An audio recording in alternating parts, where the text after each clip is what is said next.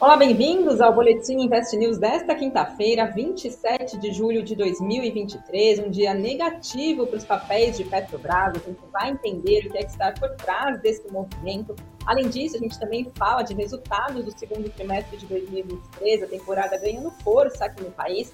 Hoje a gente vai falar os resultados de Gol e Açaí. Eu sou Fabiana Ortega quem traz as análises hoje para a gente é Dani Lopes, sócia analista de ações da Norte. Oi, Dani, bem-vinda. Boa noite, Fabi, tudo bem? Boa noite, pessoal.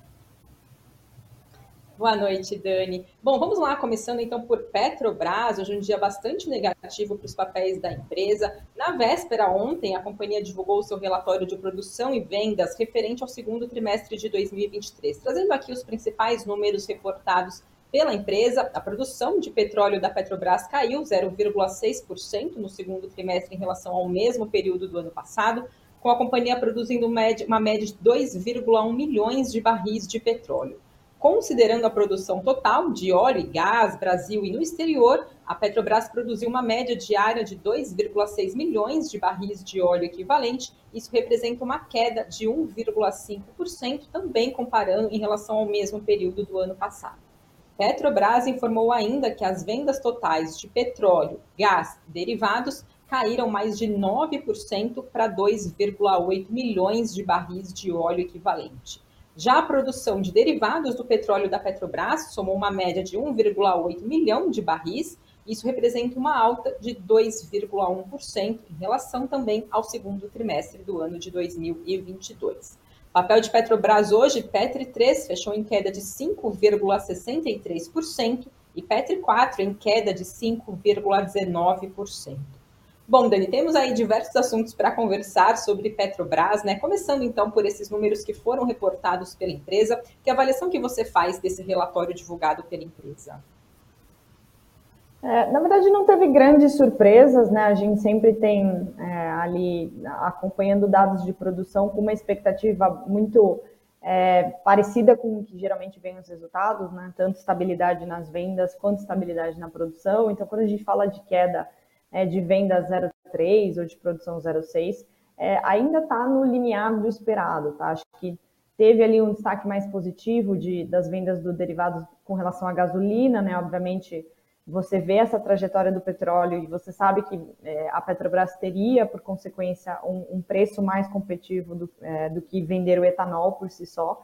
Então, assim, não tivemos surpresas, tá? É, obviamente, a gente sabe que que a queda do petróleo mais recente deve ser o fator principal para um resultado mais fraco no segundo trimestre. A Petrobras ela é muito proxy do petróleo, né? então é, todo investidor da commodity em si, ele, ele sabe que, que seria muito parecido o resultado é, de acordo com a performance da commodity. Então, para a gente é, fica até de certa forma mais fácil de acompanhar.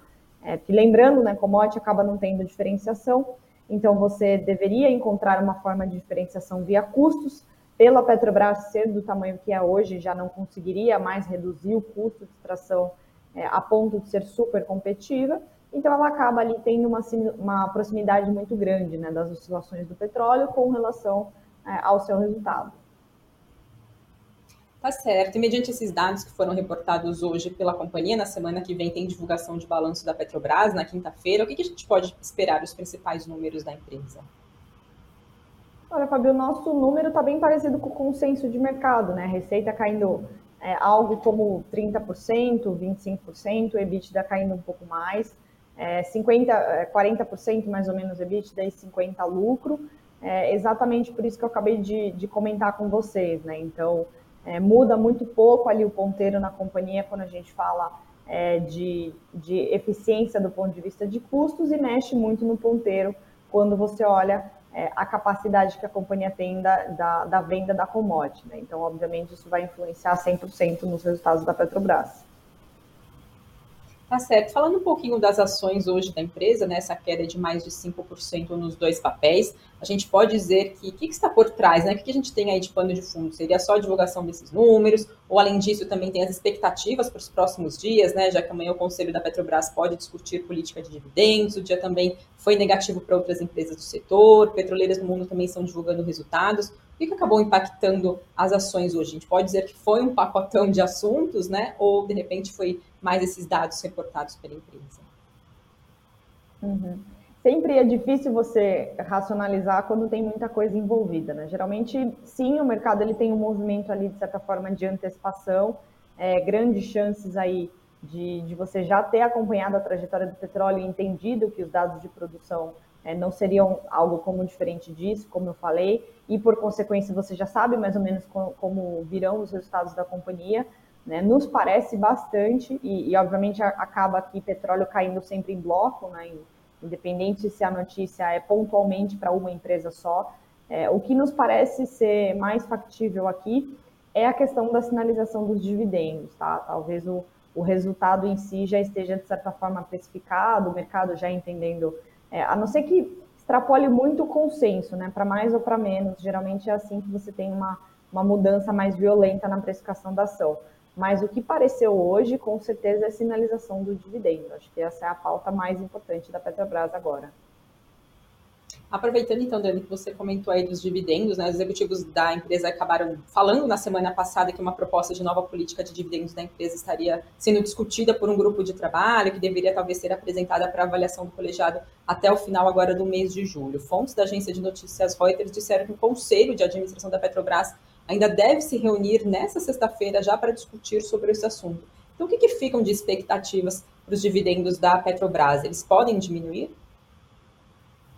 Com certeza, inclusive algo que a gente já vem é, falando desde o ano passado, né, principalmente pela forma como é, ficou estabelecido ali relação de proventos a serem distribuídos, a política de dividendos como ela era antes, que a Petrobras, ela em algum momento faria essa nova modificação, é, a depender do novo governo e, obviamente, também dependendo do novo cenário, tá? Inclusive já foi sinalizado é, a intenção de reduzir os dividendos é, para aumentar alguns investimentos, é, e eles já vão anunciar os proventos do segundo trimestre, já refletindo essa nova política. Né? Então, a mensagem que fica é, até o momento é assim o, o, investidor um pouco mais decepcionado, né? E aí você vê isso se traduzindo muito rápido é, nas ações, o investidor entendendo que aquele é, yield que ele conseguiu no passado, né, no curto prazo, talvez não se repita daqui para frente. Tá certo, Dani. Logo mais eu volto então a falar com você. Vou passar agora para trazer um rápido resumo de notícias que a gente teve ao longo desta quinta-feira. Começando por VEG, a companhia anunciou que firmou um acordo para aquisição da BeerMind, que é uma empresa de tecnologia que é atuante no mercado de inteligência artificial para processos industriais. A VEG já tinha participação de 51% nessa companhia e agora ela vai assumir a integralidade das ações. VEG diz que essa aquisição está alinhada com a estratégia da empresa de desenvolvimento de novos produtos e serviços para otimizar a gestão dos ativos, a gestão de energia e a gestão de execução das operações de clientes da empresa.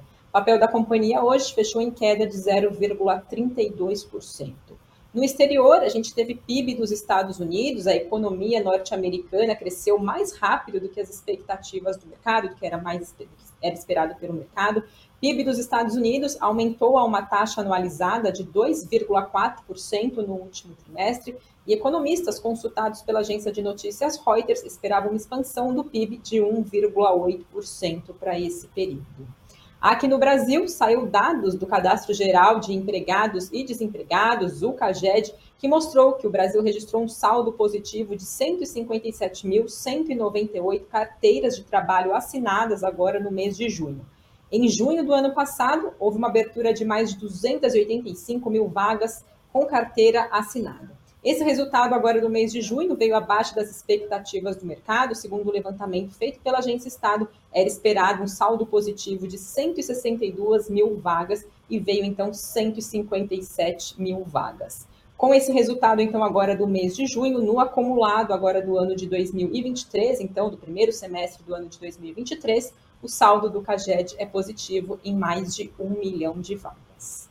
Falando agora um pouquinho do fechamento do mercado de hoje, começando pelo Ibovespa, fechou em queda de 2,10%, também impactado aí pelo forte recuo dos papéis de Petrobras, então fechou em queda de 2,10 aos 119.990 pontos. Dólar em alta de 0,66% a R$ 4,75 e Bitcoin, por volta das 6 horas da tarde, caía 1,45% a 29.154 dólares.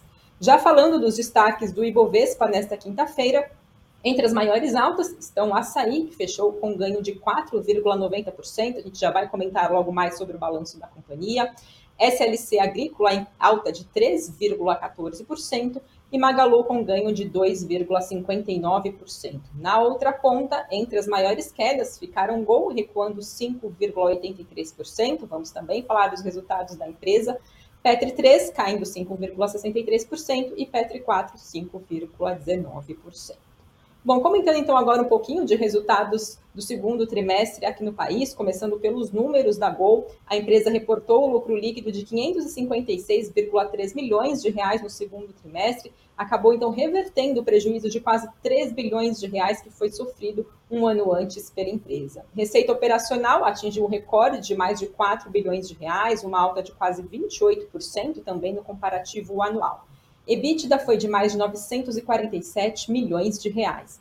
Já a taxa de ocupação média ficou estável em 76,9% e o número de passageiros transportados pela companhia foi de 7 milhões, uma alta de quase 20%.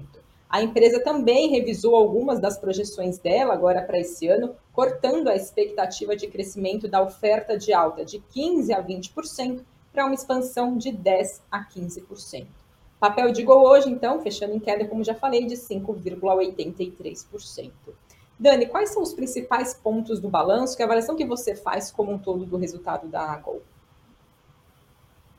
É, apesar de, de ter nos parecido ser surpresa, tá? É, não houve nenhuma surpresa da, do ponto de vista de quem acompanha o mercado. Tá? As pessoas falam, ah, o resultado é, possivelmente se refletiram nas cotações é, porque, enfim, teve uma divergência muito grande, que na verdade não aconteceu, a empresa já tinha divulgado prévias antes, tá? É, que realmente até deixou o mercado um pouco mais otimista, né, com a possibilidade de ter uma melhor operacional. É, alguns números ali, inclusive, né, a grande maioria ficou um pouco acima do consenso de mercado, é, mas é claro que a gente tem que isolar alguns efeitos, né? Então isso também influencia bastante na análise. Teve não recorrente, é, a margem melhorou um pouco, é, ali você tem uma, uma combinação né, de margens, a, o EBITDA melhorando, é, você tem uma combinação que traz uma certa visibilidade para a empresa, que é a demanda aquecida para voos Brasil.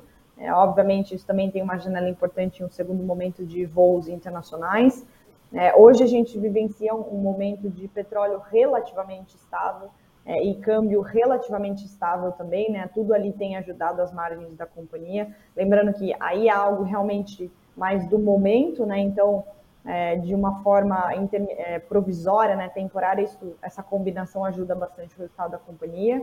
É, ponto muito positivo ali, a receita crescendo bastante pelo aumento de volume e preço, como eu comentei agora, né, a demanda ainda está aquecida. É, é claro que o que sempre é, deixa a gente ali um pouco incomodado é a alavancagem, né? ela reduziu né, dos seus quase oito vezes dívida líquida EBITDA para um pouco abaixo de sete, mas é uma alavancagem bastante expressiva. É, a gente está em um cenário difícil, então apesar do setor ali ter favorecido muito o micro da companhia, toda a estrutura macro ainda está é, um pouco mais desafiadora. Né? Então, é, eu tenho uma avaliação é, de que alguns números foram realmente muito melhores do que, do que a gente esperava, mas com certeza não é um setor muito fácil assim de você operar, né? de você comprar e carregar, por exemplo, por esses problemas que eu acabei de comentar. Certo, Dani, aproveitando que você comentou aí de questões macro, né, com o cenário que a gente tem de projeções de queda de inflação, como a gente vem acompanhando no Boletim Focus, perspectivas de queda da taxa de juros agora na próxima reunião do mês de agosto, o que, que fica de perspectiva para a companhia? É, o macro ele vai ter um impacto muito mais importante ainda, né? Então, você já tem uma demanda bastante aquecida ali que pode ser destravada ainda pela é, a melhoria do cenário ou até mesmo a possibilidade da economia voltar, né? Isso traz uma confiança maior para o consumidor, traz uma confiança maior para o empreendedor. Então, não é só os juros pelos juros, né? Até porque a gente tem é, juros futuros ali em queda, sinalizando uma possível melhora, mas esse corte sendo tangibilizado na Selic, é, você pode destravar ali é, mais demanda para Gol e, obviamente, você precisa manter aquela combinação de, ao conseguir aumentar preço, conseguir crescer em volume, tá? Do ponto de vista é, do micro, né, dos resultados da empresa, isso ajuda bastante. Claro que aí depois a gente tem que avaliar como vai ficar o petróleo nessa história.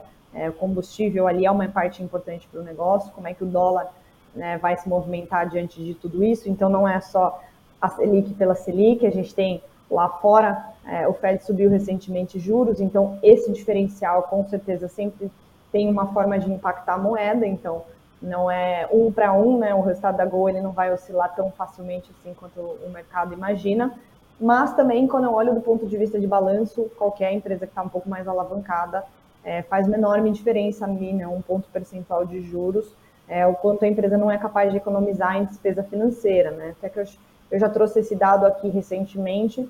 É, isso representa, por exemplo, só para o setor de locação, o lucro de um ano inteiro é, ela consegue economizar na queda de um ponto percentual em despesa financeira, né? Então, assim, é muito relevante, ainda mais para Gol, é, que eu comentei com vocês, está super alavancada, né? Então, é um, é um começo um pouco mais positivo ali, é, que o corte de juros pode ajudar a empresa na melhora mesmo.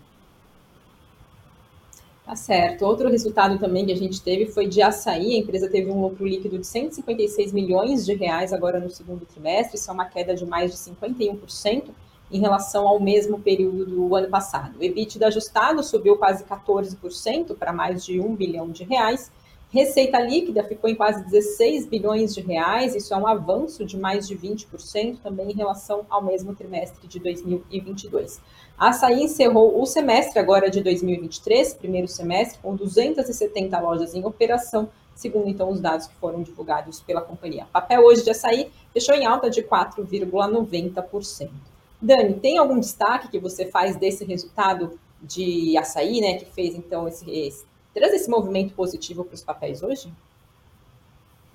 O mercado ficou muito animado com a conversão das lojas do Extra, né? Então, assim, quando você olha vendas, é, mesmo as lojas um, um pouquinho menor, coisa de 2% caindo, eu julgo isso como estável, é, não é algo que, que foi tão preocupante, né? Assim, foi muito mais animador para o mercado entender a forma como a companhia tem é, conseguido trazer as lojas e, e, elevar os seus resultados, né? Então, assim, é, a receita ficou muito em linha, a despesa também, apesar de você ter conseguido é, crescer as receitas nas lojas é, do Extra, você precisou, obviamente, crescer um pouco de despesas, mas existiu uma compensação ali, né? Que deixou o mercado um pouco mais entusiasmado. Deu a, a, mostrou, na verdade, que a companhia tem conseguido fazer uma boa gestão é, dos investimentos dela. Tá? É claro que é, o, o, lucro, como eu acabei de falar da Gol e tem tantas outras empresas na mesma situação, juros mais altos impactam o lucro da empresa. Então, também é, esperado pelo mercado, você tem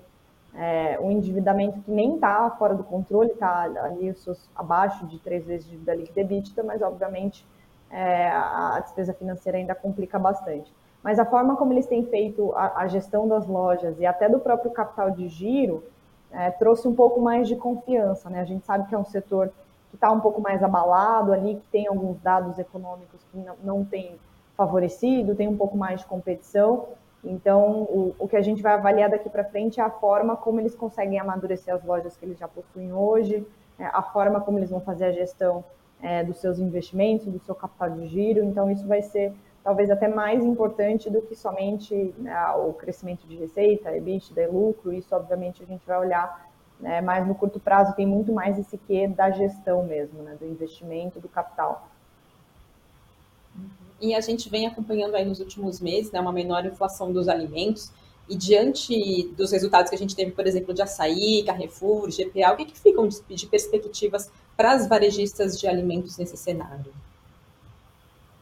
Um setor mais difícil, né? Assim, um, um, setor difícil com um cenário difícil. Né? Acho que essa a, a forma de expressar o que tem acontecido a, agora no varejo mais a varejo alimentar, né? O, então a gente vê aqui no curto prazo o setor um pouco mais fraco, é, um por mais que você tenha um ritmo de, de, de retomada ali com alguns outros dados, uh, são, é, é, pouco impacto, né? Ali a, a, inflação de alimentos ela tem um impacto muito mais direto e obviamente a gente não pode é, ignorar a competição, né? Então, uh, primeiro que tem um ciclo de crédito apertando bastante as empresas, o Carrefour é uma delas. É, o grupo Pão de Açúcar, as inúmeras notícias que a gente viu do grupo Êxito, da forma como eles estão fazendo a reestruturação, não vai ser algo tão simples é, de ser feito, enfim, da, da empresa conseguir voltar é, a, a, trazer os resultados que era antes, principalmente é, pré-gestão Casino, né, que já está lá há algum tempo.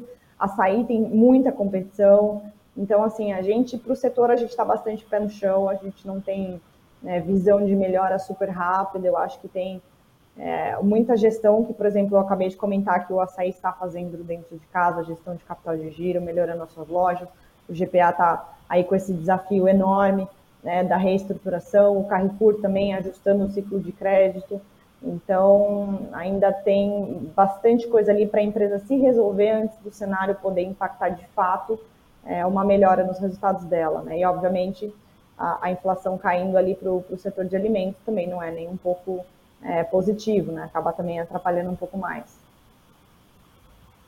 Vou aproveitar que a gente está falando aqui de açaí, trazer uma pergunta do Sigefredo. Ele citou aqui né, que o lucro caiu a metade da companhia, mas as ações subiram. Ele disse: vale a pena encher o carrinho com papel de açaí. Eu, eu gosto de essa observação, essas análises que, que eu fiz hoje, a gente não carrega nenhuma posição, né? É, eu, eu vejo como algo que não vai destravar tanto valor no curto prazo, tá? Eu tenho ainda a sensação de que o mercado está otimista que eles vão conseguir melhorar a conversão de lojas. Então, se você quer comprar açaí, é, presta bastante atenção nisso. A gestão vai continuar fazendo boa, bom capital de giro, tem como vencer a competição. É, eu sou mais cética, não, não veria como a minha favorita ali do varejo alimentício, tá? Tá certo. E para a gente encerrar aqui a nossa conversa, temos uma pergunta também, na verdade um comentário né, do Rogério Santos, falando que as ações da Petrobras em breve vão chegar a 15 reais e que é só esperar mais alguns meses. Quais são as perspectivas, Dani, para a ação de Petrobras? Na verdade, a, Petrobras ela tem dois grandes gatilhos agora, né? O primeiro deles é o petróleo, obviamente é muito fácil você entender se o resultado vai melhorar é, dada a trajetória do petróleo, isso acaba sendo fácil. Mas o outro gatilho que eu julgaria ser muito maior é a forma como o governo toma suas decisões, né? Então, como é que vai ficar essa política de dividendos, se vai ter alguma interferência no futuro ou não. Se tudo mais constante, o petróleo ali relativamente num patamar um pouco maior, a empresa com certeza vai se beneficiar. Então, é, e aí é a mesma lógica das outras empresas que a gente compra. O resultado vai subir, com certeza você tem é, aí uma forma interessante de você ganhar dinheiro, né? Mas é sempre prestar atenção nisso, né? A Petrobras, ela tem aí é, histórico de ter intervenção do governo e isso acaba é, deixando a gente mais abalado, né? Assim, a confiança não é tão grande. Tá certo. Então, com essas respostas, a gente encerra a transmissão desta quinta-feira do Boletim. Quero agradecer a todos vocês que nos acompanharam, participaram. Deixem um like se vocês gostaram desse conteúdo. E, mais uma vez, obrigada, Dani, pelas suas análises. Obrigada, Fabi. Obrigadão, pessoal. Boa noite. Boa noite. Tchau, tchau.